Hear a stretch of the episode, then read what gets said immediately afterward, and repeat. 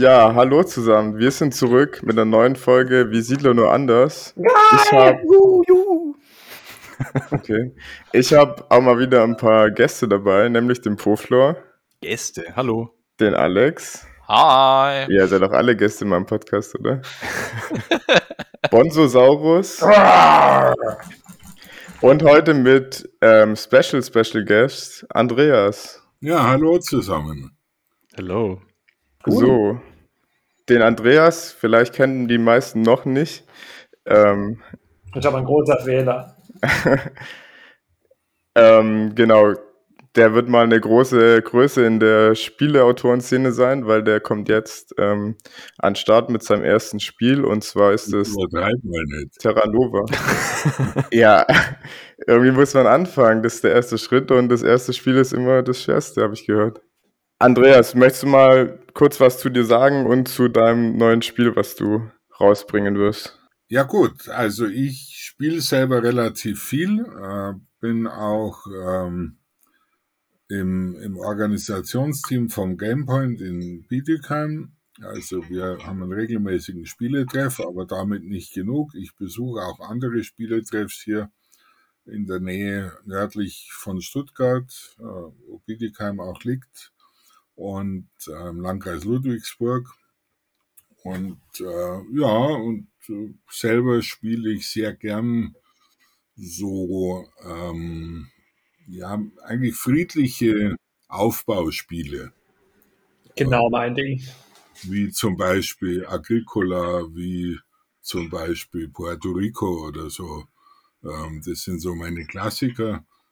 Carcassonne auch gerne und so weiter. Also so eher so diese, diese Art, wo man also nicht, nicht den Gegner schlägt oder nicht irgendwo so in die Enge treibt, dass er keinen Fuß mehr auf den Boden bringt, sondern so diese eher konstruktiven Spiele. Also ruhig kompetitiv, aber, aber insgesamt konstruktiv.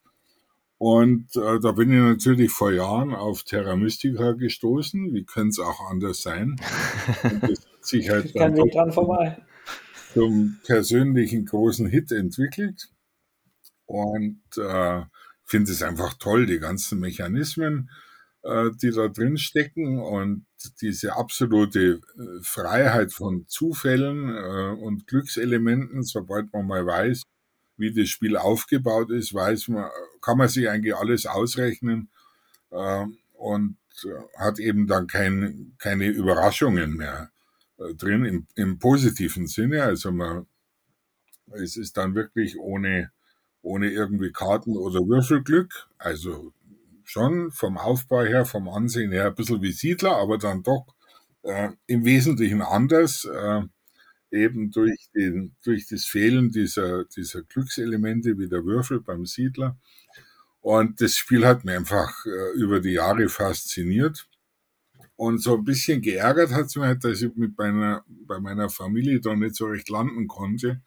Meine zwei Töchter, meine Frau, wir spielen eigentlich alle recht gern, aber das ist denen einfach eine Nummer zu groß und zu lang. Jetzt nicht, weil es besonders schwierig ist, sondern einfach, weil es sich lang zieht. Und so kam dann irgendwann die Idee, eigentlich müsstest du diese, diese tollen Mechanismen eines, eines Terra Mystica runterbringen auf, sagen wir, Familienspielniveau. Oder zumindest mal Mhm. abdecken. Und äh, habe es dann mal probiert gehabt mit einer Hausregel, wo man so bestimmte Sachen weglässt. Und habe aber dann festgestellt, äh, beim ersten Testspiel mit, in der Nachbarschaft, dass das dann, wenn irgendwelche Elemente, die auf dem Spielplan vorhanden sind, die dann keine Gültigkeit haben oder modifiziert werden, dass das genau die Zielgruppe noch mehr verwirrt, als, ähm, als dass es hilfreich ist. Und da kam dann der Gedanke, okay, da musst du irgendwie ein eigenes Spiel draus machen. Und hatte dann in der Zeit äh, den, den Frank Herrn, den Verlagschef von Feuerland in Essen, mal getroffen am Stand und hatte ihn gefragt, äh, ob er überhaupt Bedarf sieht für eine Vereinfachung von Terra Mystica.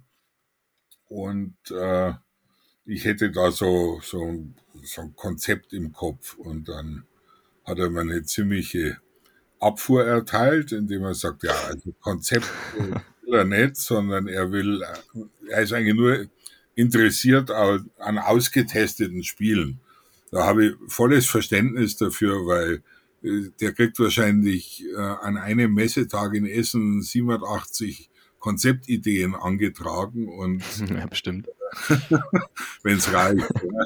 Und, und dass er, dass das halt, ähm, also bei näherem Überlegen kommt man da selber drauf, dass man also mit einem Konzept. Äh, Muss ja irgendwie bewerten können auch und wenn das irgendwie so ein trockenes Konzept ist, macht es ja nicht einfacher. Ja, Gut, und der Markt ist ja auch nicht so, dass, es, dass jedes Jahr drei Spiele rauskommen und aufs vierte wartet jeder sehnsüchtig. Genau, ja. Und also das, aber wie gesagt, ich war ihm da überhaupt nicht böse. Im, im Gegenteil, ich habe das sehr schnell verstanden. Da, es war halt einfach die, die Blauäugigkeit des Neulings, dass man sowas mal probiert. Und äh, aber das Zweite, das Wichtigere war eben, ja, Bedarf gibt's wohl. Er hatte selber auch äh, ein Konzept im Kopf und äh, das war auch nur der Grund, warum er da vielleicht ein bisschen wenig zugänglich war. Und dann, das war im Herbst 2018 äh, in Essen. Und ähm, dann habe ich also einfach nichts weiter gemacht dran, weil ich wusste, er arbeitet selber an was. Und habe dann beim, war dann einmal mit einem, mit einem anderen kleinen Kinderspiel-Prototypen in Göttingen gewesen, im Jahr drauf, im, im Juni. Und habe da dann die Redakteurin von Feuerland, die Inga Keutmann, kennengelernt und habe sie gefragt, du, wie sieht denn das aus? Ist da, läuft da was bei euch mit einer Vereinfachung von Terra Mystica? Und sagte, sie weiß von nichts. Und dachte, okay, also wenn die Redakteurin nichts weiß, dann wird er wohl nicht dazugekommen sein. und dann habe ich mir jetzt hingesetzt und habe mal so einen ersten Prototypen entworfen. Habe also so die, die fünf leichtesten Völker von Terra Mystica genommen und habe die um bisschen umgemodelt, habe äh, zwei von den vier Ressourcen weggelassen, also dass nur Geld und Macht übrig geblieben ist, so wie im richtigen Leben auch. und ähm, und habe dann da, also habe den ganzen Kultbereich, die Gunstblättchen, die Priester äh, und damit auch äh, die Gebäude, äh, die Sakralgebäude, Tempel und Heiligtum, alles weggelassen, also reduziert auf drei Gebäudearten reduziert eben von vier auf zwei Ressourcen, reduziert auf fünf Landschaftsformen von sieben und bin eben mit fünf Völkern mal ins Rennen gegangen und habe da so eine erste Entwicklung gemacht. Die habe ich dann im, es war Mitte 2019, im Herbst 2019 dann, da hatte Feuerland auf der Spielemesse in Stuttgart einen Stand, habe es dann im Frank Herrn kurz vorgestellt und ja, sieht ganz gut aus. Aber du weißt ja, ich, ich versuche da selber was äh, zu verlegen, eine eigene Idee. Und ähm, wenn ich da nicht dazukomme, dann schaue ich mir das gerne nochmal an im nächsten Jahr. Ja, und da kam dann die Pandemie, also dann fielen ja sämtliche Treffen flach. Und da habe ich irgendwann mal im Herbst 2020, habe ihn dann angesprochen und äh, weiß nicht mehr, per Mail oder per Telefon, ich vermute mal per Mail, weiß es nicht mehr genau. Und, äh, und dann kam, ja, ich soll mal den Prototypen herschicken. Und dann hm, ist mir eingefallen, ich habe überhaupt noch keine Regel geschrieben, weil ich ein bisschen. ähm, äh, weil ich mal selber dabei saß, wenn wir irgendwo getestet haben. Und dann, nachdem das gerade einmal bei mir beruflich ähm, so eine ziemliche ähm, turbulente Zeit ist, hat es dann doch bis in die Weihnachtszeit gedauert, bis ich das dann alles fertig gehabt habe. Habe dann in den Weihnachtsferien den Prototypen weggeschickt und habe tatsächlich innerhalb einer Woche eine Zusage von Feuerland gekriegt, dass sie das Spiel ja. rausbringen wollen. Also fand Nicht ich, schlecht. fand ich schon ganz toll. Ja. Weil diesen, ja, geil. Diesen Kinderspiel-Prototypen, den hatte ich in der Zeit bei einem anderen Verlag. Die haben zwar schon gleich äh, bei der Eingangsbestätigung gesagt, Sie müssten mit einem halben Jahr rechnen. Und den habe ich dann nach eineinhalb Jahren und Nachfrage äh, mit einer Absage zurückgekriegt. Und da habe ich innerhalb ja. einer Woche eine Zusage gekriegt. Das fand ich also schon toll. Ja. Und, äh, Aber es war immer noch ein bisschen blauäugig, weil ich halt das Ganze so konzipiert hatte. Der Arbeitstitel war zu dem Zeitpunkt Terra Familia, äh, dass man halt so Leute an Terra Mystica ranführt. Und dann kam aber auch wiederum verständlich der Frank sehr schnell mit der Aussage, äh, nee, wir wollen doch schon ein eigenständiges Spiel und wir wollen nicht fünf Völker, sondern zehn. Und auch, mhm.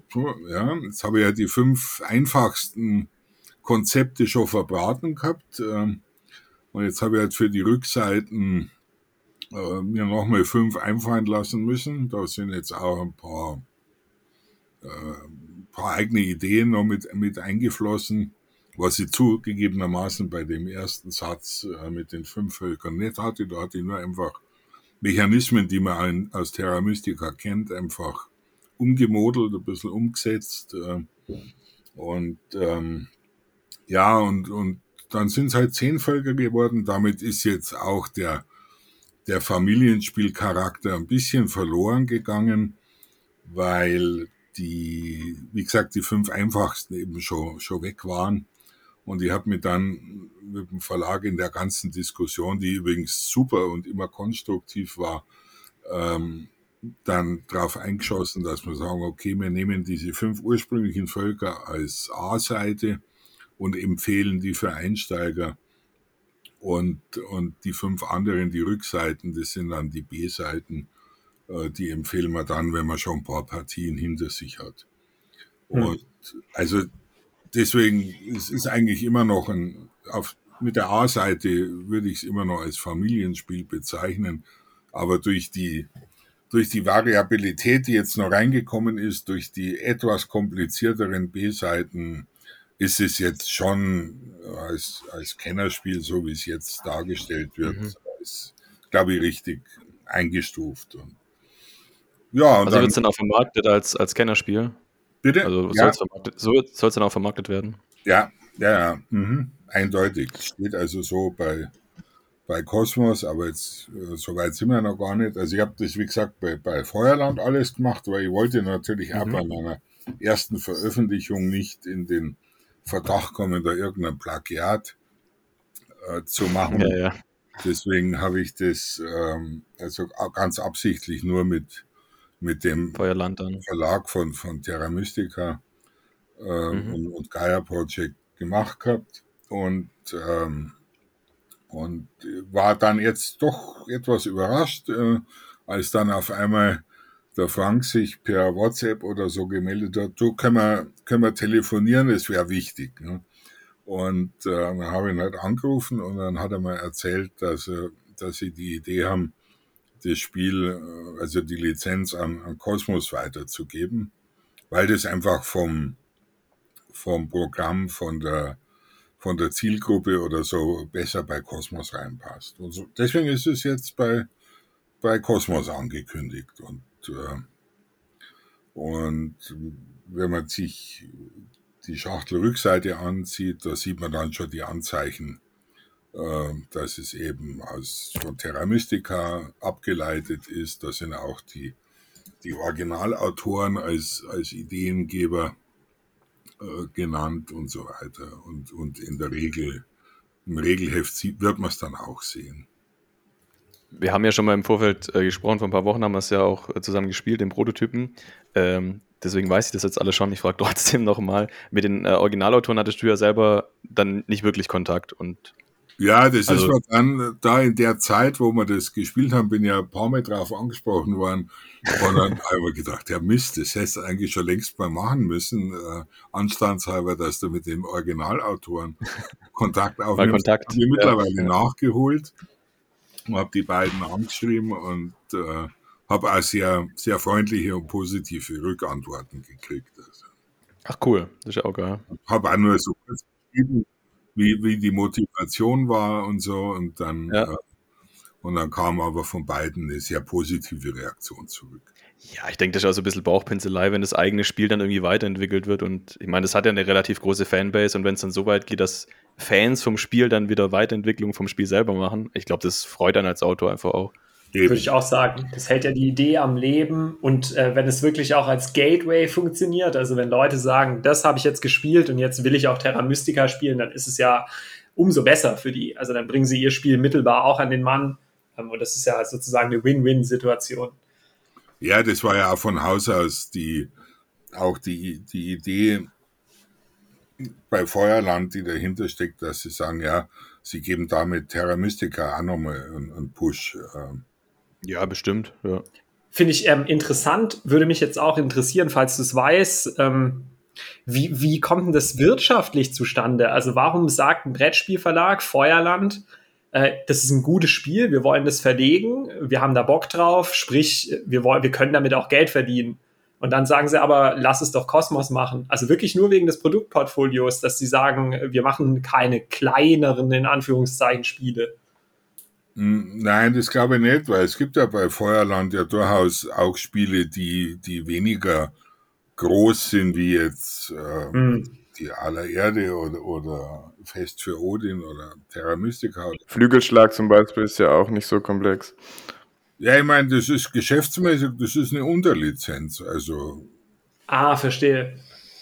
Also der, ich habe nach wie vor meinen Vertrag mit Feuerland und, ähm, und Feuerland hat es aber mit, mit Rücksprache sowohl mit den, mit den beiden Terra Mystica Autoren als auch mit mir ähm, dann äh, weitergegeben, die, die Lizenz an Kosmos.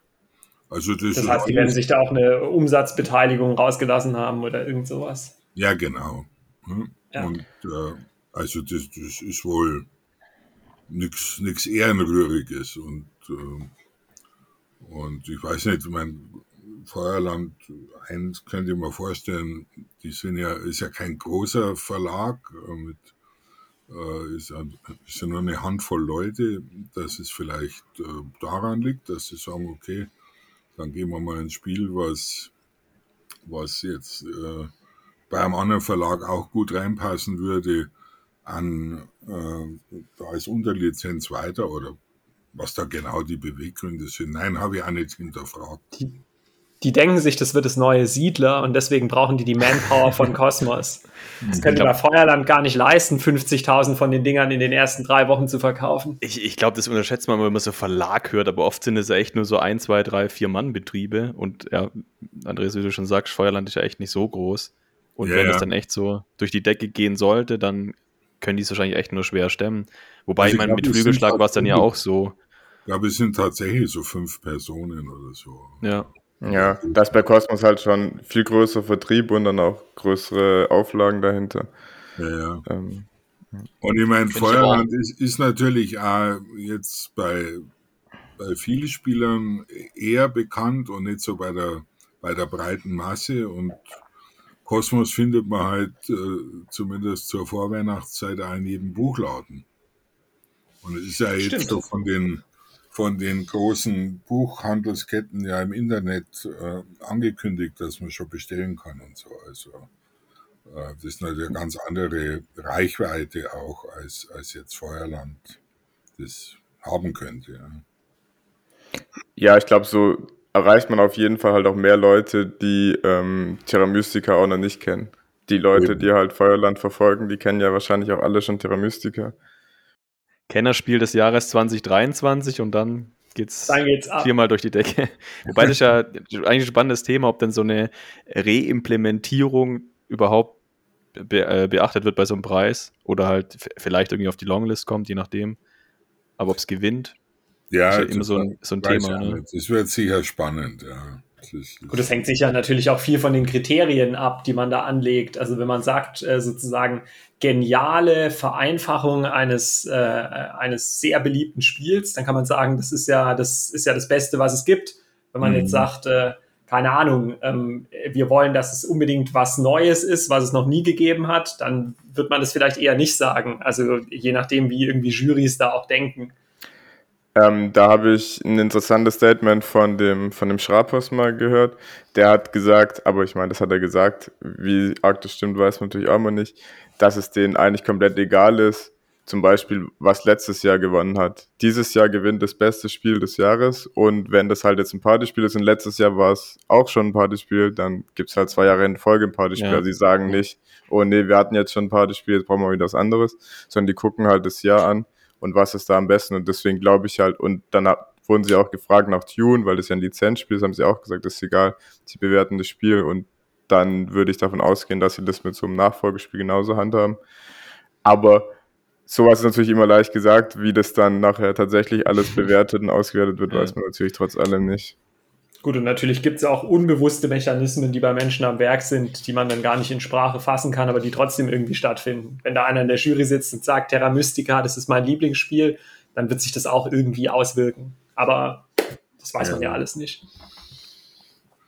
Weil ja, aber geil. Ist, und es kommt also immer auf die Konkurrenz an. Also ich. Ja, ja, voll. Ich kann mich auch an Jahre erinnern, dass, das sind Titel leer ausgegangen, die im, im Jahr früher oder später mit locker Spiel des Jahres geworden wären. Äh, einfach weil in dem Jahr dann die Konkurrenz groß war. Mhm. Das steckt man halt auch nicht drin vorher. Ne? Klar, das ist ja wie mit den Oscars auch oder so. Aber ich hm. habe das jetzt so verstanden, du hast es hingeschickt und dann kam einfach eine Woche später, also so wollen wir es haben, plus halt noch fünf weitere Völker. Also da kam jetzt keiner und hat gesagt, boah, das müssen wir nochmal nachrechnen und hier muss es drei Siegpunkte mehr geben oder irgendwie sowas. Also das nee, ist im das Wesentlichen war, deine ursprüngliche Idee. Das war eigentlich, das war meine Arbeit, die war dann, ähm, da kam dann erst die Arbeit mit dem Ausbalancieren. Ich meine, ihr, ihr wisst ja, wie das Spiel ausschaut oder wie Terra Mystica ausschaut ähm, und kennt ja teilweise das, das Terra Nova jetzt als Prototyp auch. Ähm, diese Asymmetrie mit, Völk, mit den Völkern muss natürlich so ausbalanciert sein, dass es statistisch ähm, mit, mit, jedem, mit jedem Volk ähm, mal eine Gewinnchance gibt und, und also, dass die in, etwa gleich sind, dass du nicht weißt, äh, okay, wenn ich, wenn ich, äh, was weiß ich, die Flaschengeister nehme, dann habe ich automatisch die Nase vorn.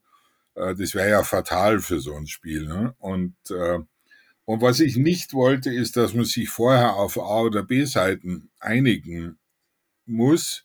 Deswegen habe ich es dann auf mich genommen und habe gesagt, okay, ich balanciert es jetzt mal so kreuzweise aus, dass egal wer was nimmt, äh, dann wirklich, ähm, dass, die, dass die Völker ausgewogen sind und habe immer immer wieder gefeilt und wieder Einkommen und oder Effekt. Ja gut, die, die Grundeffekte der Völker waren eigentlich klar, aber äh, und da kann man dann ganz schön äh, mit den, mit den Detaileinkommen spielen, dass man äh, dieser ausbalanciert. Ne? Und ich hatte dann so eine, so eine kleine Statistik mir überlegt gehabt äh, mit, mit Turnierpunkten, so wie man es halt kennt, äh, 5, 3, 2, 1 Punkte für ersten bis vierten Platz und habe dann eben gesagt, okay, wenn, wenn ich äh, bis auf einen Abstand von drei Siegpunkten oder so gleich bin, dann gilt es auch als, als Gleichstand, weil sonst äh, verzerrt man, glaube ich, die Punkte zu stark. Und habe halt dann so, ähm, so, so lange ausbalanciert, bis alle Völker in einem, in einem bestimmten Fenster drin waren. Von Punkten und im Durchschnitt. Im Durchschnitt der letzten fünf Partien, weil davor war, waren ja dann wieder die Änderungen zu groß schon. Ne? Also es macht keinen Sinn, äh, die, die Statistik über die ganze Zeit, weil sich ja das Volk immer wieder leicht verändert hat. Deswegen habe ich es immer so, wenn ich im, innerhalb der letzten fünf Spiele, wo ich es genommen habe, ähm, ein bestimmtes Volk in diesem Fenster drin war, dann war es gut und habe geschaut, dass ich die alle ungefähr gleich oft mal getestet habe und so. Und äh, so, glaube ich, ganz gut jetzt hingebracht, äh, nachdem wir also vorher, also es geht natürlich schon mit dem Ausbalancieren vom Spielplan los, der auch nicht irgendwie einseitig sein darf, dass eine bestimmte Farbe, bestimmter Geländetyp bessere Chancen hat als ein anderer und so. Ich, ich denke mal, das ist mir ganz gut gelungen, auch ohne jetzt irgendeine höhere Mathematik angewendet zu haben. Das wäre jetzt gerade meine Frage gewesen, ob da sozusagen ein Formelwerk dahinter steckt oder ob das mehr so ein iterativer Prozess ist, dass man ein bisschen ausprobiert und guckt, was rauskommt. Also iterativ, ja. Ich hatte beim Verlag mal nachgefragt gehabt, ob sie bei Terra Mystica nach irgendwelchen mathematischen Gesichtspunkten die, die Kontinente oder die, die Verteilung der Landschaftsplättchen mhm. äh, gemacht haben und dann, es wurde dann verneint und dann beim ersten okay. Entwurf war dann vielleicht doch ein bisschen die Konzentration von einer Landschaft äh, in einer bestimmten Ecke zu groß, dann habe ich es nochmal überarbeitet. Also es sind auch, auch der Spielplan hat schon mehrere Versionen durchgemacht, äh, nicht nur die Völker, äh, bis das, aber den Spielplan habe ich eigentlich als erstes fertig gehabt und weil sobald man den dann wieder ändert, dann muss man die Völker auch wieder anpassen. muss man alles anpassen. Ja. Dann, wenn du dann an einer Ecke nochmal was anfasst, dann, ähm, dann bringst du wieder alles durcheinander. Ja. Und äh, ja, ich denke mal, so ist es jetzt ganz, ganz gut geworden, ja.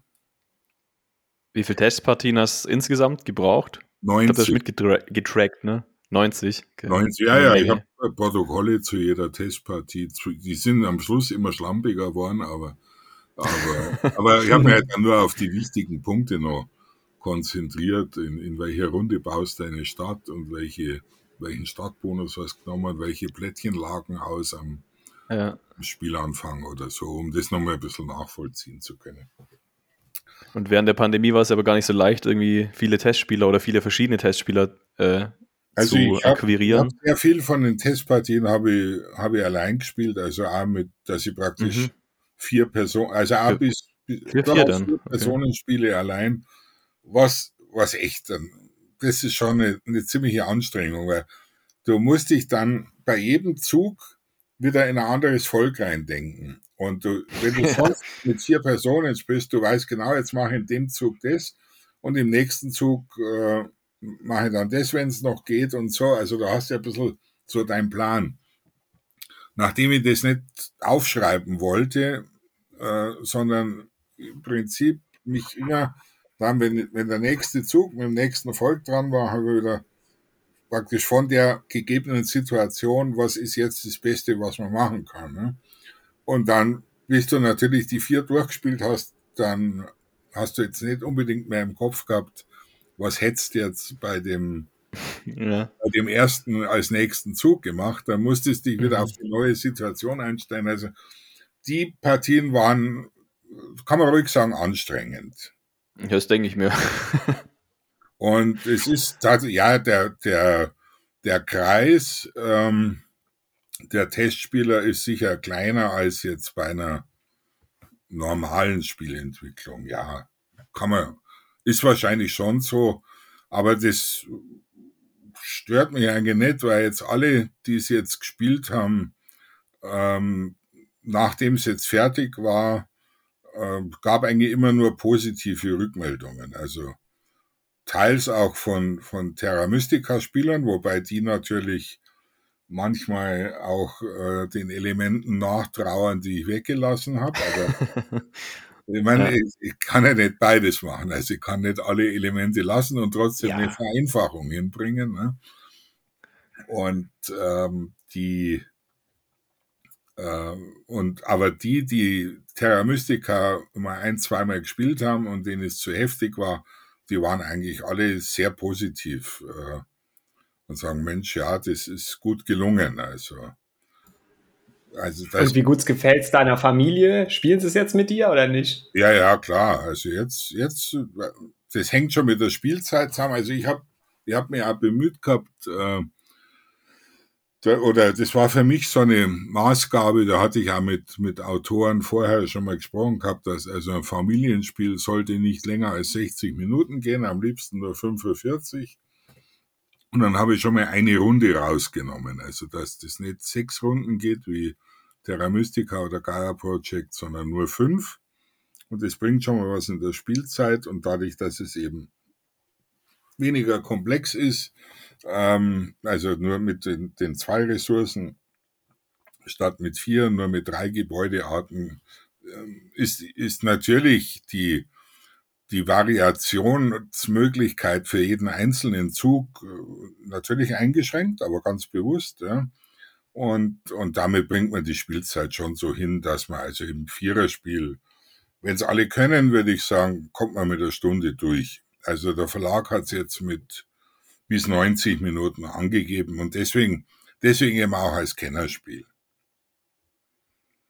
Weil es halt, ähm, ja, wenn man jetzt mit den B-Seiten halt auch länger gehen kann. Mit durchschnittlichen Tempo hat, äh, dann reicht wahrscheinlich die Stunde nicht ganz, ja. Also das habe ich übrigens anfangs auch gemacht, dass ich die Zeit mitprotokolliert habe. Das habe ich dann später. Und wenn ich dann allein die, die Mehr-Personen-Simulation gemacht habe, da kannst du es auch vergessen mit der Zeit, weil so wie ich es gerade beschrieben habe, du musst dich jedes Mal wieder bei jedem Zug wieder in das Volk frisch reindenken. Ähm, das, das dauert allemal länger als, also da war ich immer für eine Viererpartie, wenn ich die allein gespielt habe, zwei Stunden dran gesessen. Das dauert also im Normalfall jetzt bei Weitem nicht. Ich weiß gar nicht, wie lange wir gespielt haben, aber ich glaube, es war ein, war ein bisschen länger als eine Stunde. Aber wir kannten es ja, glaube ich, drei davon nicht. Ja, ja. genau, musste ja erklären erstmal und so. Spannend war ja auch dann, äh, als, als das erste Bild irgendwie auf Boardgame Geek veröffentlicht wurde und, und da dann irgendwie reininterpretiert, reininterpretiert wurde in dem einen Thread, wie, wo, was. Ja, also das, herrlich. Also ich, ich habe mich so köstlich amüsiert. Du kannst dich dann hinsetzen und dich so zurücklehnen und schauen, wie sie da in die in die Regeln. Äh, also die haben im Prinzip die halb, das halbe Regelheft äh, schon rausinterpretiert aus nur dem, dem Bild von dem Spielplan. Also ähm, als Beispiel, da ist, wenn man sich den Spielplan richtig, oder die, dieses Bild vom Spielaufbau richtig groß herzoomt, hochauflösend, ähm, mhm. dann sieht man in einer Ecke vom Spielplan wirklich ganz klein, da steht zwei bis vier Spieler. Und ähm, und nachdem das Spiel ja mit zwei bis vier Spieler angegeben war, hat einer gleich messerscharf drauf, draus geschlossen, haha, dann gibt's auf der Rückseite einen besonderen Zwei-Personen-Spielplan. Sonst würde das ja nicht draufstehen vorne. Ne? Hat er recht, ja. Also es ist, die ist zwar mit der, mit derselben Landschaft, aber es sind noch ein paar Elemente drin, wie man äh, als Variante dann mit zwei Personen äh, ist praktisch ein bisschen bisschen stärker bevölkert machen kann. Ne? Also indem man mhm. auch eine neutrale Farbe mit ins Spiel bringt äh, und auch ein paar Gebäude einsetzt oder so. Und da gibt's halt ein paar Felder, die speziell markiert sind dafür. Und, und es gibt eine Machtaktion weniger auf der Rückseite und so. Das, ähm, also es ist keine, keine große Änderung ähm, gegenüber dem, dem anderen Spielplan, deswegen. Und, und ähm, ja, das war dann alte Diskussion, macht man eine, eine Zwei-Personen-Variante, zum Beispiel mit diesen Häusern und dann haben wir halt in der Diskussion mit dem Verlag auch gesagt, naja, aber ähm, jetzt wird's durch dieses Einsetzen von Häusern einer dritten Farbe wieder komplizierter, als es eigentlich für die Zielgruppe sein sollte. Mhm, mh. Und deswegen hat der Verlag jetzt sich entschlossen, dass er sagt, okay, wir lassen das auf zwei bis vier, so wie es im, im Prototypen vorgeschlagen, und macht das als Variante, wenn man also ein bisschen mehr Konkurrenzkampf haben will oder so. Da gibt's jetzt, glaube ich, zwei verschiedene Möglichkeiten äh, auf diesem Zwei-Personen-Plan, da ein bisschen, bisschen mehr Enge zu erzeugen. Und okay. äh, ja, das aber das ist alles, also kann kannst nur loben. Also das alle alle inhaltlichen äh, Dinge sind sind vom Verlag mit mit mir immer besprochen worden und äh, ähm, und wenn ich dann gesagt habe, ups, Leute, seid vorsichtig, das bringt die Balance durcheinander mhm. oder so. Das, und das, das habe ich ausprobiert und habe mir absichtlich für so und so entschieden. Dann wurde das auch so so belassen dann. Also da gab es auch keine, äh, also dass der Verlag dann versucht hat, mich zu irgendwas zu, zu überzeugen oder zu überreden, wo ich nicht dahinter stecke, überhaupt nicht. Also das im Gegenteil. Ja, das ist schon cool, wenn man so partnerschaftlicher zusammenarbeiten kann, einfach ja, mit einem coolen Produkt dann hinten raus. Ja. Wie darf man sich diesen Prozess denn vorstellen? Also war das immer so, dass du dem wieder was hingeschickt hast, dann hast du Feedback bekommen oder war das auch so, dass Feuerland gesagt hat, ähm, das hätten wir gerne auf jeden Fall mit drin oder diese Fraktion, das wäre doch eine Idee. Also wie stark hat da Feuerland in den Entwicklungsprozess eingegriffen? Eigentlich nicht sehr stark. Also ins Design ja. Also wir haben dann, ich glaube, mein erster Prototyp, der hatte ja auch noch die, die Terra Mystica Völker und dann, ähm, dann haben sie aber gesagt, ja gut, also wir hätten gern zehn Völker und es sollten eigentlich schon andere Völker sein. Ne? Und dann habe ich gesagt, ja, okay, dann habe ich mir ein bisschen auf die Suche gemacht, äh, was passt denn noch, dass man ein paar andere äh, Namen von Fantasievölkern hat oder, oder auch nicht nur Fantasie, aber, aber ähm, es gibt so, also bei mir im Prototypen gab es einen, Einsiedler dann, der, der dann äh, beim Passen Macht kriegt, äh, wenn für jedes freistehende Siedlungsgebiet, also für, für eben nicht zusammenhängende Gebiete, also das so ein bisschen andere Strategie erfordert als die als die anderen Völker, die ja möglichst schnell eher oder eher schnell eine Stadt gründen wollen. Und mhm. äh, die machen es halt, die sollten es halt eher später machen. Die sind halt logischerweise Einsiedler bei mir, weil die eben so möglichst verteilt siedeln sollten. Und die sind jetzt umgenannt worden in Druiden oder so. Also das, das hat der Verlag dann ohne, ohne Rücksprache gemacht. Aber das ist auch nichts. Äh, nichts Dramatisches, aber alles, was irgendwie Regeln und Mechanismus betrifft, das war alles ähm, abgestimmt, immer. Mhm. Und äh, also was wir noch eingeführt haben, das war dann wohl ein, ein Wunsch von Kosmos, der aber das Ganze durchaus nochmal ähm, noch einen, Vorteil verschafft, äh, dass man eine Brücke das kennt ihr vielleicht vom Terra Mystica, die Brücke gibt's eigentlich nur auf, als Machtaktion, äh, außer bei den Konstrukteuren.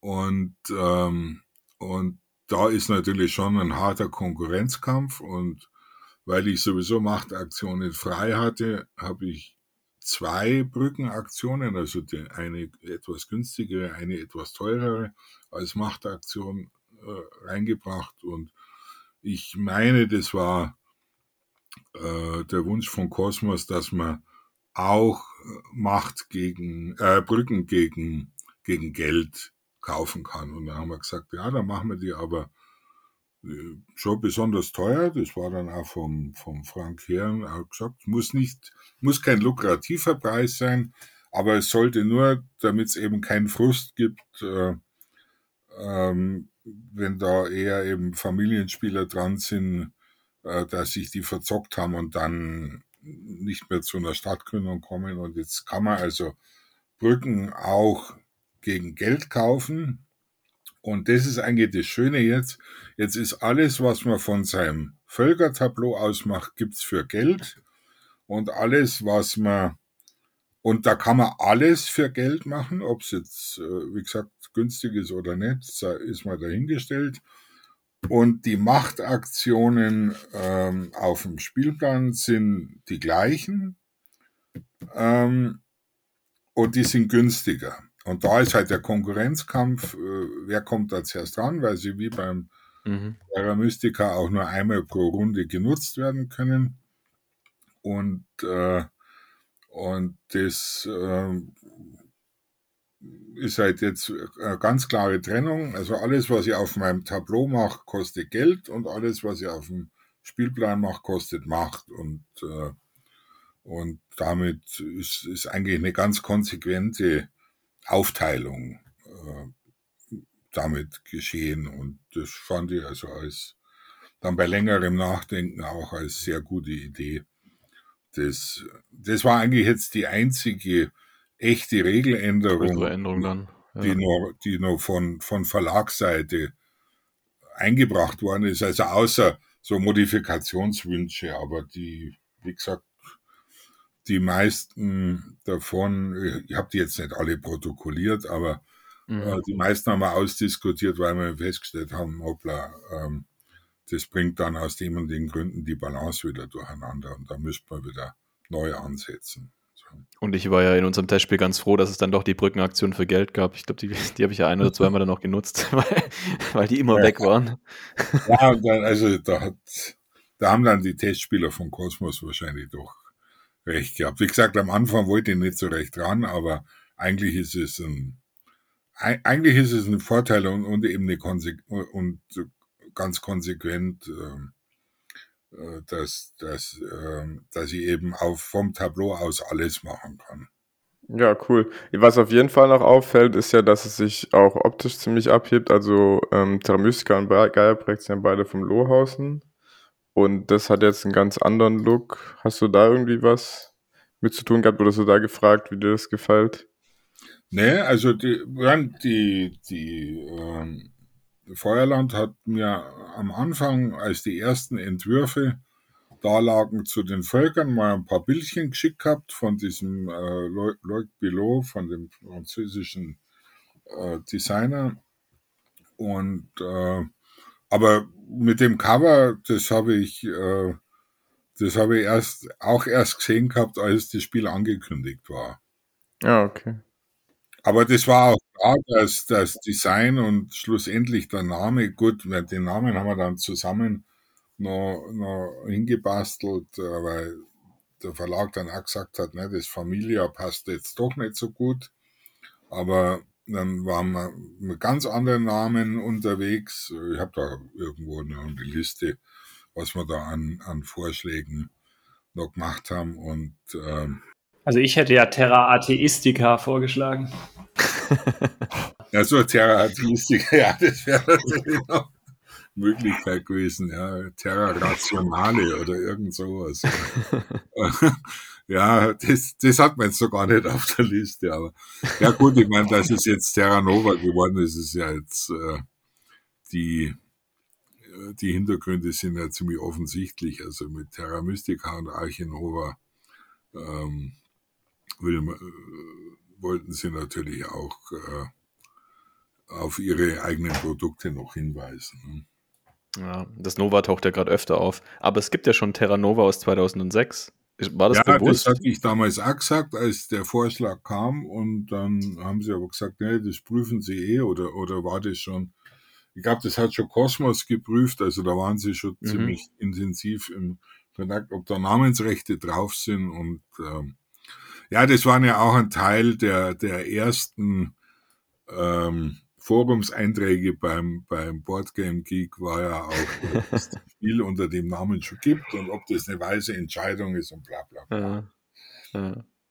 Und in diesem Unknowns-Forum, ähm, ähm, da hat ja einer, glaube ich, geschrieben, dass es Port Royal ja auch schon mal gegeben hat und äh, und also ungefähr zehn Jahre vor dem, vor dem jetzigen Port Royal und mhm. das ist, äh, hat auch nichts geschadet, weiß ich. Und, und das war die, das Argument vom, vom Verlag, dass sagen, die Zielgruppe, die wird sich kaum mehr an das, ja, an das, das alte Terranova erinnern, wenn das 16 Jahre alt ist und so. Also. Vor allem, wenn es dann auch nicht so erfolgreich war, als wenn es irgendwas Erfolgreiches gewesen wäre. Ja. Und ähm, ja, das gibt's ja immer wieder mal auch, dass, dass so Spieltitel eben öfters, wenn sie jetzt nicht ganz, ganz prägnant sind, und dann äh, kommen die auch mal öfters wieder. Ja, irgendwann sind ja alle Namen verbraucht. Eben. Hat man ja bei Musik, bei Musiktiteln ja immer mal wieder das, so, wenn das so, äh, jetzt sage ja nichts so Extravagantes ist, dass sowas öfters äh, wieder auftaucht oder so. Ja, aber das, wie gesagt, das, das war wirklich mit diesen, mit diesen Blogs, äh, mit diesen Foren da im, im Boardgame Geek oder so, das sind ja, mittlerweile sind so deutlich über 100 einzelne, äh, Einträge in, in glaube so sechs, sieben verschiedenen Themenbereichen und äh, da gab es ja auch welche, die gesagt haben, ja, das finden sie schon ein bisschen komisch, dass da ist jetzt ein anderer Autor und es ist überhaupt kein Hinweis auf die, mhm. auf die Originalautoren und auf Feuerland und da könnte doch Feuerland rechtlich dagegen vorgehen und so weiter. ist dann irgendwie, ich glaube, entweder war es der Helge Ostertag, also einer der beiden Terra Mystica Autoren, oder, oder Kosmos, also der, der Ralf Querfurt, der dann dazu Stellung genommen hat, dass alles in Ordnung ist und alles einvernehmlich und alles äh, geregelt und so weiter. Und dann hat sich der, dieser Diskussionspfad dann wieder beruhigt. Ja. Aber ja, ja, also ist schon spannend, was sich dafür. In einige entwickelt. unterschiedliche Richtungen, ja. Aber mal schauen. Und was ich ein bisschen, ja, muss ich sagen, seltsam fand, es gibt ja, jetzt habe ich die letzten zwei, drei Tage nicht reingeschaut, aber es gibt ja schon im Boardgame Geek zehn Bewertungen. Ja, ja. ja sind, sind noch zehn. Ja, habe ich auch schon gesehen. Ist alles dabei. Ja. Und ähm, da fragt man sich, wie, woher kommt sowas? Ne? Durchschnitt ist bei 5,9 bis jetzt, ja. Italien zwei Punkte, What Next Terra Junior aus Poland ein Punkt. Ah, ja, ich meine, da bewerten Leute halt ihre Hoffnungen oder ihre Erwartungen oder völlig random oder was auch immer. Meinung, mhm. ja, ohne es gespielt zu haben. Je nachdem, wie es halt Wobei ich, ich gehe mal davon aus, dass diese zehn Bewertungen, sobald das Spiel mal draußen ist, relativ schnell äh, zur Bedeutungslosigkeit verblasen. Ja, ja. ja. Aber ich fand es halt irgendwie, wenn man dann sieht, hoppla, da gibt es schon Bewertungen von, von auf dem Markt ist. Und wenn das jetzt noch jemand gewesen wäre, der den Prototypen gespielt hat, dann hätte ich ja, ja. noch verstanden. Aber, ja. aber ähm, dass das also total unbekannt ist in äh, irgendwie aus fernen Ländern, die mhm. definitiv den noch nicht in die Hände bekommen haben, ähm, das verwundert dann etwas, ja. Ist auch gut, dass der, der eine Ein-Sterne-Bewertung des MGM hat, als Status Want-to-Play noch mit drin hat. ja, dann ist es vielleicht echt aber anders. Er nutzt halt die Bewertung irgendwie anders. Ja, als Erinnerung, dass er das noch spielen muss oder so und dann die richtige Bewertung setzt, weil sonst keine Ein-Sterne gibt. Kann schon sein. So, ja, so als Platzhalter quasi. Ja. Ja, ja kann sein, ja. Hm. Aber da, also wenn ich sowas machen würde, würde ich dann wenigstens einen Fünfer als Platzhalter reingeben oder so. so. als Mittel, ja. Aber Fünfer hast du ja wahrscheinlich noch andere Spiele, weißt dann ist es nicht, nicht eindeutig. Ja. Hm. Naja, ja. ist ja. egal. Also ich sage, das wird, das wird mir wahrscheinlich nicht lang stören, sobald das Spiel dann mal draußen ist. Ne? Grüße gehen nach Karlsruhe, der hat es vielleicht sogar schon gespielt oder die. Aber fünf, ja, nee, mit fünf kann man das nicht bewerten. Ich habe es ja auch gespielt und ich finde es, also mir hat es echt deutlich besser gefallen als Terra Mystica, weil, also Terra Mystica ist ein gutes Spiel, aber ich war nie so krass gehypt davon. Und ich finde diese schlankere Version, also mir gefällt es echt viel besser. Also ich habe es ein paar Mal gehört, es freut mich natürlich riesig. Äh, äh, und ich meine, ja, bin, bin gespannt, wie es dann die die große Masse aufnimmt. Und ich sage also, ja, ja. Das, äh, ich habe es jetzt von mehreren, denen Terra Mystica so heftig ist, eben gehört, dass sie es äh, eigentlich recht gut finden, ja. Was ihnen sehr gut gefällt, ja. Also die, auch, auch die Aussage besser als das Original, habe ich auch schon ein paar Mal gehört, ja, von, von Spielern, die jetzt wirklich den Prototypen gespielt haben, ja. Ja, das, also das will ich jetzt nicht eingestehen, dass mir Terra Mystica zu heftig ist, aber ich finde es trotzdem besser. ja, ich meine, wenn es in der Lage ist, ein ähnliches oder ja, ein ähnliches Spielgefühl zu vermitteln, aber halt deutlich schlanker und schneller ist, ja, ja, voll. Halt schon ja. eine gute Sache. Und was ich vorher noch sagen wollte, da bin ich irgendwie nicht so richtig zu Ende gebracht. Ich finde, sieht halt echt cool aus. Ich finde irgendwie die ganzen Pläne und so sind auch alle so ein bisschen klarer und sehen auch übersichtlich aus, wo die Terra Mystica Pläne, also Spielpläne auch so ein bisschen durch die matteren Farben oder Übergänge, ich weiß nicht, ich kenne mich da nicht so aus, ähm, ja, nicht so klar sind, finde ich, auf den ersten Blick. Ja, frischer halt. Gefällt Aber mir echt gut, ja. Terra Mystica, also, also, was für ein Jahr ist das jetzt? Ich meine, das hat er auch so ein paar Jahre jetzt schon auf dem Buckel. Und ja, das ist genau zehn Jahre alt jetzt. Zwölf, ah, okay. ja.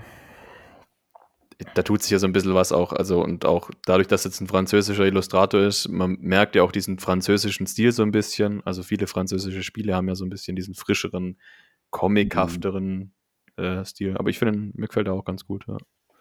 Also man muss auch sagen, es ist natürlich durch das Abspecken äh, ist natürlich auf den Tableaus auch ein bisschen mehr Platz. Also ich gehe mal davon aus, dass die Tableaus, also weil zumindest die, die sie jetzt, äh, als sie mir den Prototypen mitgeschickt haben, sind eigentlich schon die, die neuen Tableaus dabei. Jetzt nicht in der endgültigen Form, aber, aber fast endgültig, also mit den neuen Völkernamen und so weiter und, ähm, und im, im Design vom, von, von dem, von dem Leuk und ähm, es ist natürlich auch ein bisschen mehr Platz drauf als bei Terra Mystica. Ne? Der, der Landschaftskreis ja, definitiv. statt sieben und, und dann sind halt äh, die, dieses Aufwerten des Spadens ist weggefallen ähm, und, und zwei Gebäudearten sind weggefallen. Also das und der, die Machtsteine. Das war übrigens, ah ja, das war auch noch eine, eine Einflussnahme von Feuerland, aber schon zu einem sehr frühen Stadium.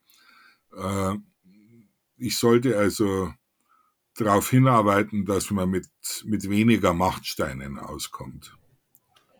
Und das hat wieder ein paar, paar neue äh, Detailregeln erfordert, die aber schlussendlich äh, eigentlich dem Spiel sehr gut tun. Also Beispiel, dass man, wenn alle gepasst haben, nochmal Macht zu Geld machen kann. Sonst durfte man ja immer, wenn man gepasst hat bei Terra Mystica oder Gaia Project, dann darfst du selber nichts mehr machen, außer Macht kriegen. Und dann kann es eben sein, du hättest dann eigentlich zu viel, weil du ja vielleicht in der nächsten Runde als als Einkommen wieder Macht kriegst, dann bringst du gar nicht unter.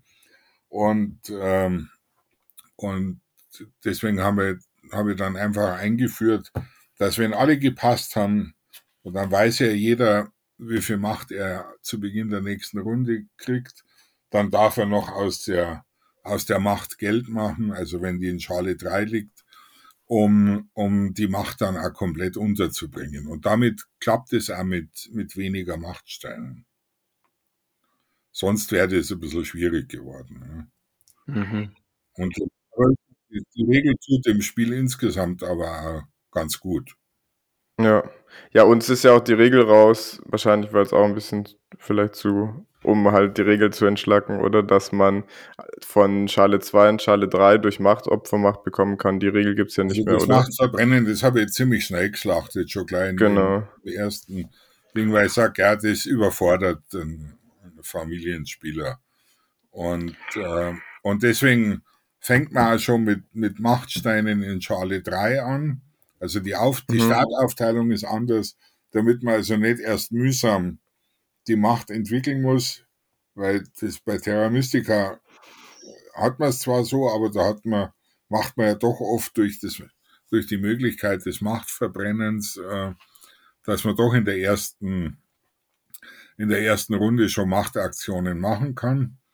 Ja. Und ähm, und das fällt halt dadurch weg. Und, und deswegen die Konsequenz ist eben, dass die Macht jetzt auf die drei Schalen verteilt ist, dass man die normalen Machtaktionen, also mit einem Spaten oder äh, Geld äh, oder Schiff, Schifffahrt ist neu als Machtaktion und Brücke, die kann man halt jetzt eigentlich schon in der ersten Runde machen, ohne, ohne dass man da Machteinkommen braucht, noch zusätzliches. Und das kam eigentlich, das war eigentlich von Anfang an so drin.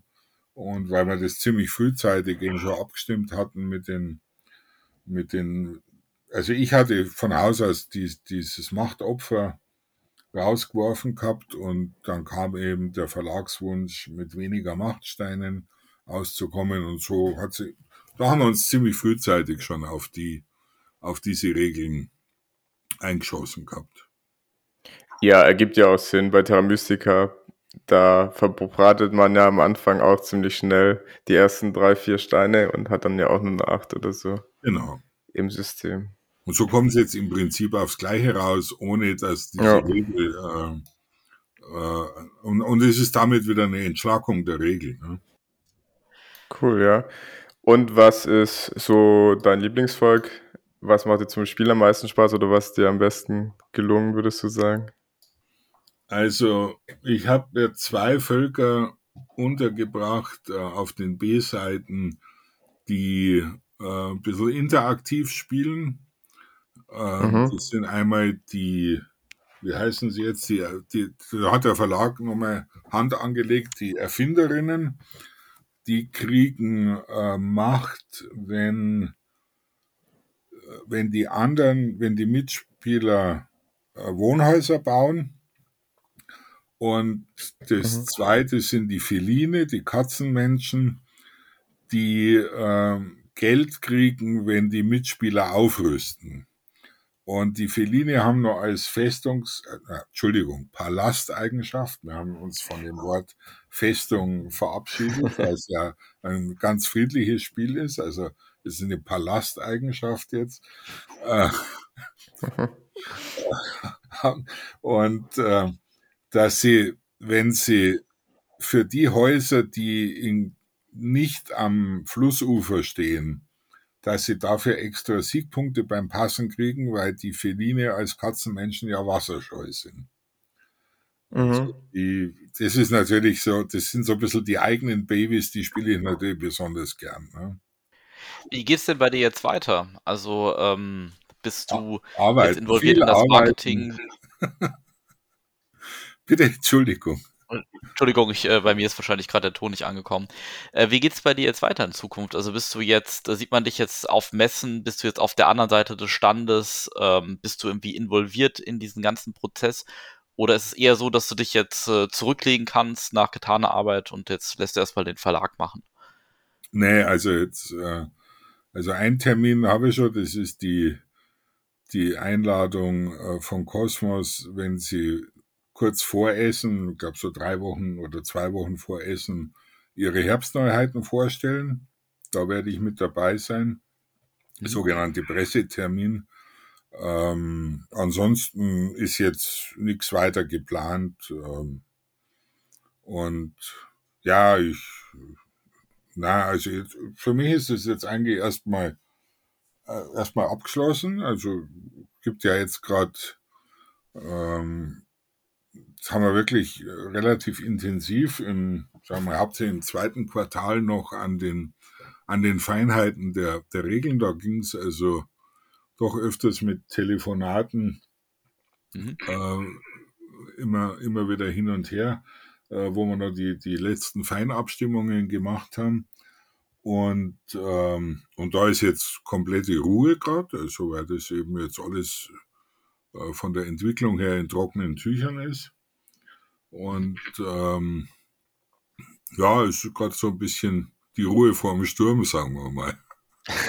okay. Werden wir mal Wann, sehen, und was, was, wie es danach weitergeht. Ne? Wann war final die Deadline-Deadline? Also jetzt nur so, um ein Gefühl zu bekommen, wie lange so eine Produktion dann dauert, bis äh, Essen soll es ja, glaube ich, rauskommen. Also wann habt, wann war so dieses, jetzt ist es fertig, der Haken dran? Weißt du es noch? Hm, ja, ich würde mal sagen April, Mai so ungefähr. Okay. Also ich weiß es nicht mehr ganz genau, mü müsste jetzt nachschauen, äh, wann, äh, wann Kosmos ins, ins Spiel gekommen ist. Also zumindest, ja, wo ich es erfahren habe, dass das Feuerland mit Kosmos redet. Ähm, das war entweder Januar oder Februar, würde ich sagen, so kann es aber jetzt nicht genau beschwören, aber so ja, kommt, kommt so ungefähr hin. Und dann kamen eben noch, äh, eben nach den, nach den Testpartien der, der Kosmos-Redakteure, äh, kamen eben noch ein paar so eben so, so Änderungsanfragen, wie zum Beispiel das mit der Brücke für Geld. Mhm. Und, ähm, und da ist jetzt eigentlich seit, ich würde mal sagen, seit April habe ich jetzt nichts mehr gehört. Also jetzt gehe ich davon ja, okay. aus, dass der Verlag das jetzt auch in Produktion gegeben hat und ähm, und natürlich ja. habe ich hab dann noch ein Regelheft äh, mal bekommen, äh, im neuen Design schon mit der Bitte, da auch nochmal drüber zu schauen. Da waren dann auch noch ein paar Sachen. Ähm, die wir diskutiert haben.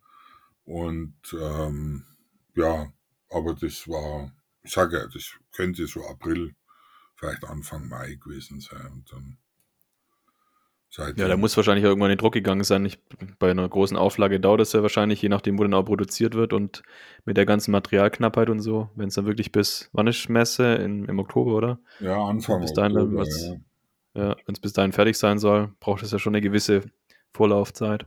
Ja, ja. ja. Mhm. Also es ist ja, es steht ja wohl auf dem Schachtelboden auch drauf, dass es in China produziert wird. Mhm.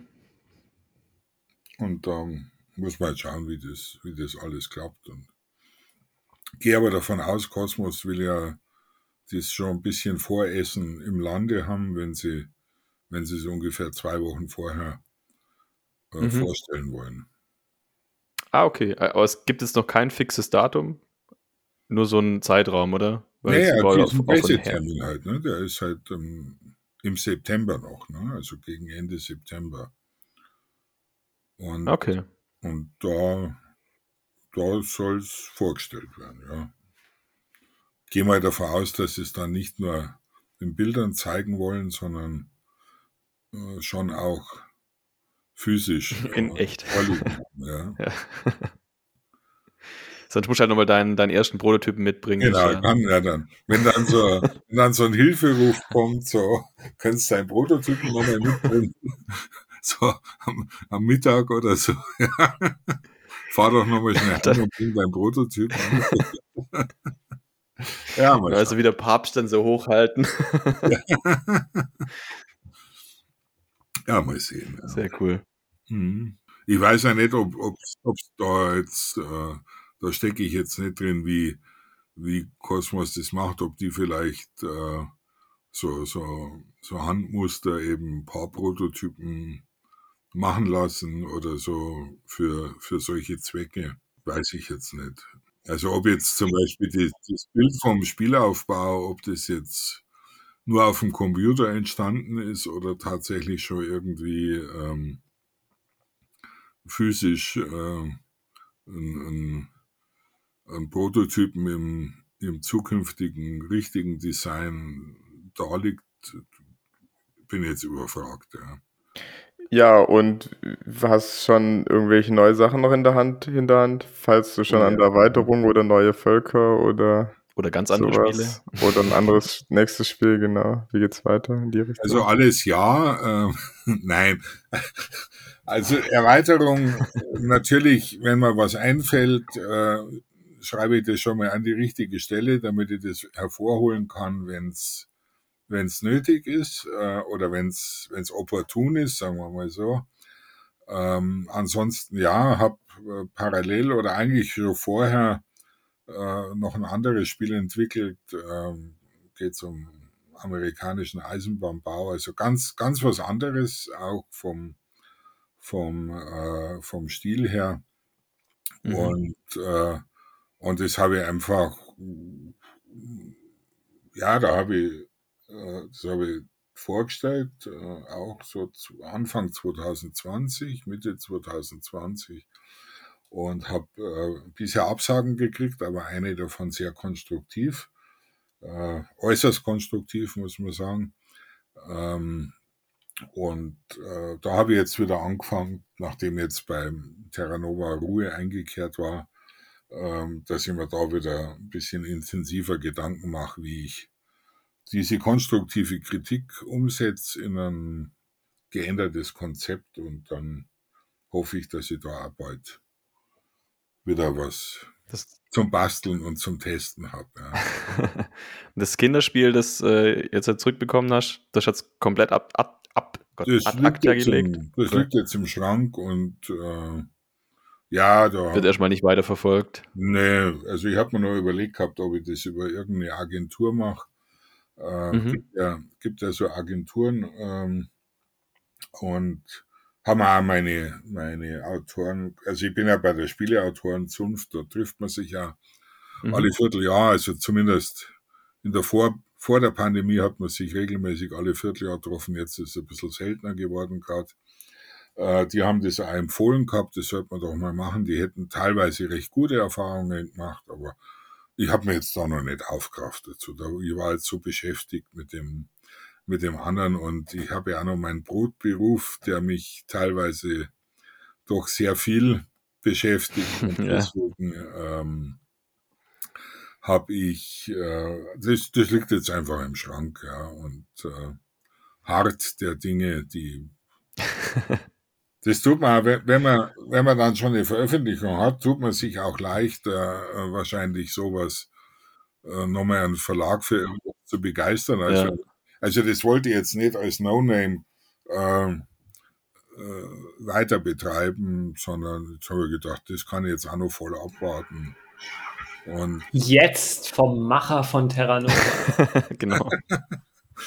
nee, also jetzt nicht so, aber, aber das ist, ich meine, in, in äh, Fachkreisen, in Verlagskreisen wird ja mein Name dann auf jeden Fall bekannt sein und äh, und äh, und dann hat das glaube ich schon einen anderen Stellenwert als wenn man wenn man da sagt ja also vorweisen kann ich zwar noch nichts aber ich hätte da was oder so ne? das kommt sicher nicht hat sicher nicht das gleiche Gewicht wie wenn man wenn man schon als als Autor in in Fachkreisen bekannt ist ne? Ja, ja, macht es auf jeden Fall leichter. Und wahrscheinlich macht es ja tendenziell auch mehr Spaß, am, äh, am Eisenbahnspiel weiterzuschrauben. Also, weißt du, Railroad Tycoon spielt ja auch recht gern, oder? Ja. ja, genau. Dann ist die Motivation da wahrscheinlich auch größer, in der Richtung weiterzuentwickeln. Ja, ja. Wenn es halt auch kon also konkrete Kritik irgendwie gibt, die man dann irgendwie einarbeiten kann. Ja, also das, das war, auch, da muss ich auch sagen, also der Verlag, mit dem ich das diskutiert habe, also Hut ab, das fand ich toll, wie der Redakteur sich da, wie der mit mir da in die Details eingestiegen ist und wie wir dann beim, beim Vorstellen schon ein paar Ideen entwickelt haben, gemeinsam, wie wir das, wie wir das weitermachen äh, könnten. Und das wäre auf jeden Fall auch dann diesem Verlag als erstes wieder vorstellen, weil das finde ich, das gehört sich einfach, das, wenn die ja, so, ja. wenn die so konstruktiv waren, dass, dass man dann nicht sagt, okay, jetzt habe ich, jetzt habe ich zwar Kontakte mit anderen Verlagen, äh, ähm, sondern ich würde dann auch zu dem, mit dem dieses Gespräch stattgefunden hat, auch, als erstes wieder ja. gehen. Dann sind wir mal gespannt, ob da vielleicht in den nächsten ein, zwei, drei Jahren was dazu kommt. Ich, ich weiß schon ein bisschen mehr, ich habe ein bisschen aus dem Nähkästchen geplaudert. Oder bald mehr Zeit zum Spiele machen. Ne? genau. ja, mal sehen. Ja, mhm. ja ich glaube, solange es ein Hobby bleibt, ist man da auch freier und nicht so, äh, wie sagt man, gefangen oder ja, den Druck, dass man da jetzt irgendwas fertig bekommen muss, damit man sich das Brot leisten kann. Das ja. Abendbrot, aber. Ja, ja.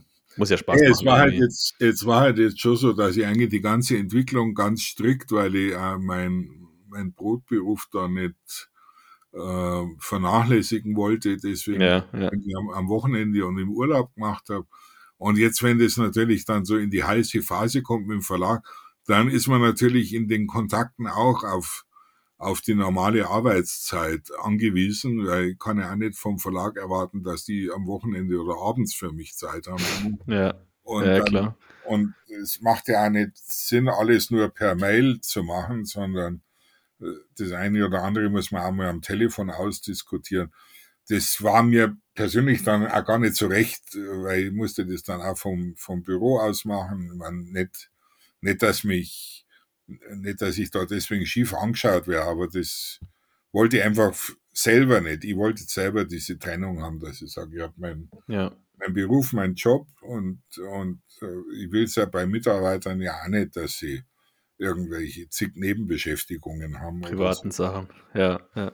Und, äh, und deswegen, aber das war jetzt wirklich so auf, sage jetzt mal, so ein Vierteljahr beschränkt, wo, wo halt der Kontakt jetzt in der in der Schlussphase ähm, der, der Entwicklung halt ein bisschen intensiver war als sonst oder ein bisschen, ah, natürlich zeitlich ein bisschen gedrängter, weil man wollte jetzt ja natürlich auch dann für, für Essen dieses Jahr fertig sein mit dem Spiel und das in der Produktion haben. Ne? Und, ähm, und vor, letztes Jahr hat es ja alles noch nicht so pressiert und äh, Und also ich hatte den, den ersten Prototypen, wie war denn das? Ich habe also ja, den zweiten Prototypen, also mit den zehn Völkern, den hatte ich also im Sommer 2021 bei, bei Feuerland abgegeben und dann ist erstmal, ich glaube, bis, da waren die wahrscheinlich so mit, mit Arche ähm, eingebunden, dass vor Essen überhaupt nichts passiert ist damit. Ja? Und, mhm, mh. Und dann, nachdem Arche Nova dann in trockenen Tüchern waren, dann ist wahrscheinlich, ähm, sind die Aktivitäten mit dem mit dem Terra Nova dann weitergegangen. Und äh, und ähm, und dann war natürlich jetzt so dieses Zeitfenster, ja, dass man halt so sagen wir vielleicht vier Monate vor Essen dann wirklich fertig ist ähm, oder fünf Monate, damit es dann reicht für Produktion und Verschiffung. Äh, aber da gehen wir davon aus, dass die Verlage da ihre Erfahrungswerte haben. Wie ja, die haben da bestimmt Gefühl. Ja, ja, wann sie, wann sie was fertig haben müssen, damit sie es äh, rechtzeitig kriegen. Ne? Und dieses Jahr bietet sich halt auch einfach an, wenn es wirklich zehn Jahre nach Terra Mystica ist. Das kann man irgendwie auch mit so in die Vermarktung damit aufnehmen. Zehn Jahre nach Terra Mystica, der oder die, die, wir haben es hinten drauf geschrieben, Kennerspielversion. Ich glaube, also Feuerland macht ja noch eigene Terra Mystica Produkte, irgendwie Big Box neu oder irgend sowas. Mhm.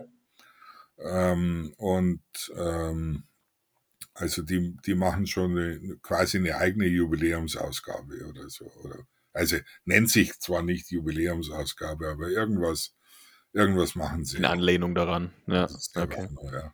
Und wie gesagt, das kann durchaus der Grund sein, warum sie dann gesagt haben, hoppla, ja. ähm, da, da haben wir auch noch ein paar neue Dinge am, am Laufen. Ähm, das, das ist deswegen vielleicht besser bei Cosmos aufgehoben. nicht alles auf einmal, ja. ja.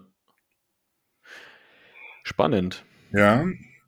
Dann, äh, weiß nicht, haben, haben wir noch was? Hunger und Durst. ja, dann, ja. dann ja, müssen wir auch nicht länger in die Länge ziehen. Ne? Im Gegensatz zu unseren Hörer und Hörerinnen können wir leider nicht essen nebenher.